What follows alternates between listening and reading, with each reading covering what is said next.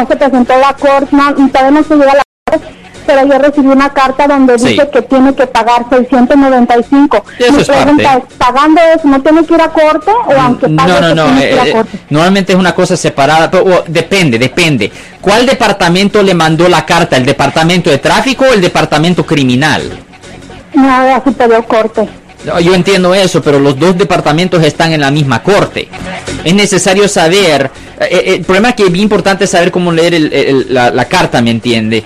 Pero ah, ahí debería decir si es departamento de tráfico o si es departamento criminal. Si es departamento criminal, va a decir que la fiscalía ha presentado cargos formalmente contra esta persona, ha hecho una acusación formal contra esta persona. Tienen que leer la carta para estar segura ah, usted- para estar seguros si eh, lo mandaron al departamento criminal o al departamento de tráfico. Si lo mandaron al departamento de tráfico es simplemente de pagar la multa y nada más. Pero si lo mandaron a la corte criminal es necesario ir a la corte porque si la persona que es acusada o el abogado que lo está representando no aparece en la corte, allí van a imponer una orden de arresto y el proceso se pone más ah, serio. Es bien importante estudiar esa carta para verificar si es, ah, es una carta que viene del departamento criminal o si viene del departamento de tráfico.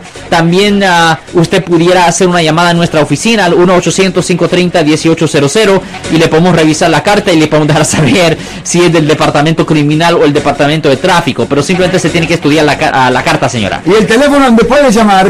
Ah, sí, Marcos, si alguien en su familia, si un amigo suyo ha sido arrestado o acusado por haber cometido un delito y si necesitan representación en corte, nos pueden llamar para hacer una cita gratis. Ese número es el 1-800-530.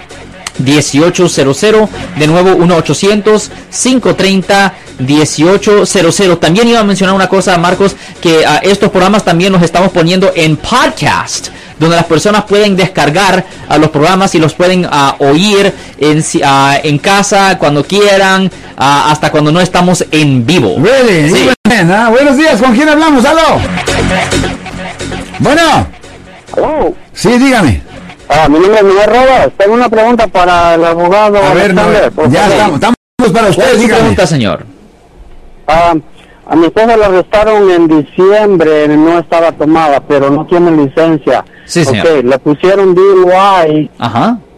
¿Es correcto eso? Well, depende. Ah, usted dice que ella fue parada y Sí, sí. n- No, no tenía licencia, pero la pararon ah, pensando que estaba manejando bajo la influencia de alcohol, ¿correcto? Sí. ¿Le dieron una fecha de corte? Ah, sí, ya tuvo su corte, ya tiene, ¿cómo se llama? Ya tiene sus clases, ya tiene todo, está pagando todo. Lo que, la curiosidad que tenía y que tengo es que como no teniendo licencia le ponen DUI. Well, no, no, no, no. Usted puede agarrar un DUI sin licencia de California. Hay mucha gente que no tiene licencia de California y les dan cargos de manejar bajo la influencia de alcohol o de droga.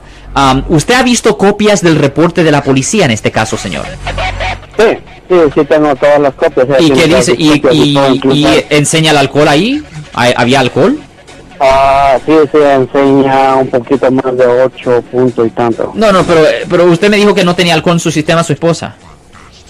Sí, sí, este, le, le detectaron, había detectado. No, no, pero usted me había dicho que no- Y luego medicina y todo, pero Ok, pero usted me había dicho cuando llamó inicialmente que no tenía alcohol. sí, sí le aparece alcohol ahí. No, no, no, yo entiendo que aparece alcohol ahí en el reporte, pero cuando usted llamó inicialmente usted dijo que no había tomado alcohol. No, no, perdón, sí, sí había tomado. Ok, eso sí había tomado.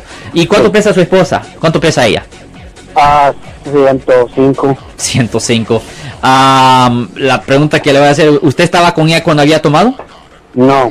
No, Ok. solo ella iba a la tienda de vuelta y Ok, ¿usted tiene una idea ah, si había tomado simplemente cerveza o alcohol mezclado? ¿Tiene idea lo que había tomado ella? Ah, cerveza solamente. Ok, aquí viene mi pregunta buena. ¿Cuántas cervezas tomó? Mm, Si es más de una es un problema porque solo pesa 105 libras. dos, Ya, güey, es problema, porque solo pesa 105 libras. El problema, una persona que pesa 105 libras no puede metabolizar la, la cerveza muy bien y una cerveza es suficiente para que esté al punto 08 o más. Mucha gente cree que manejando bajo la influencia de alcohol es lo mismo que manejar borracho, no es la misma cosa. Un nivel de, al- de- de alcohol de punto 08 es nada, pero la ley indica que es solo el límite. Pero, ¿cuál es su pregunta, señor? Ah, pero la pregunta es de que sí, sí, bueno, creo me la contestó, de que sí le pueden poner DUI no teniendo licencia. Sí, señor. Ah, no, tiene- no le van a dar un... No, piénselo de esta forma. No le van a dar un premio ah, por no tener licencia y no le dan el DUI. No, le tienen que presentar los carros por manejando sin licencia y también por manejando bajo la influencia de alcohol.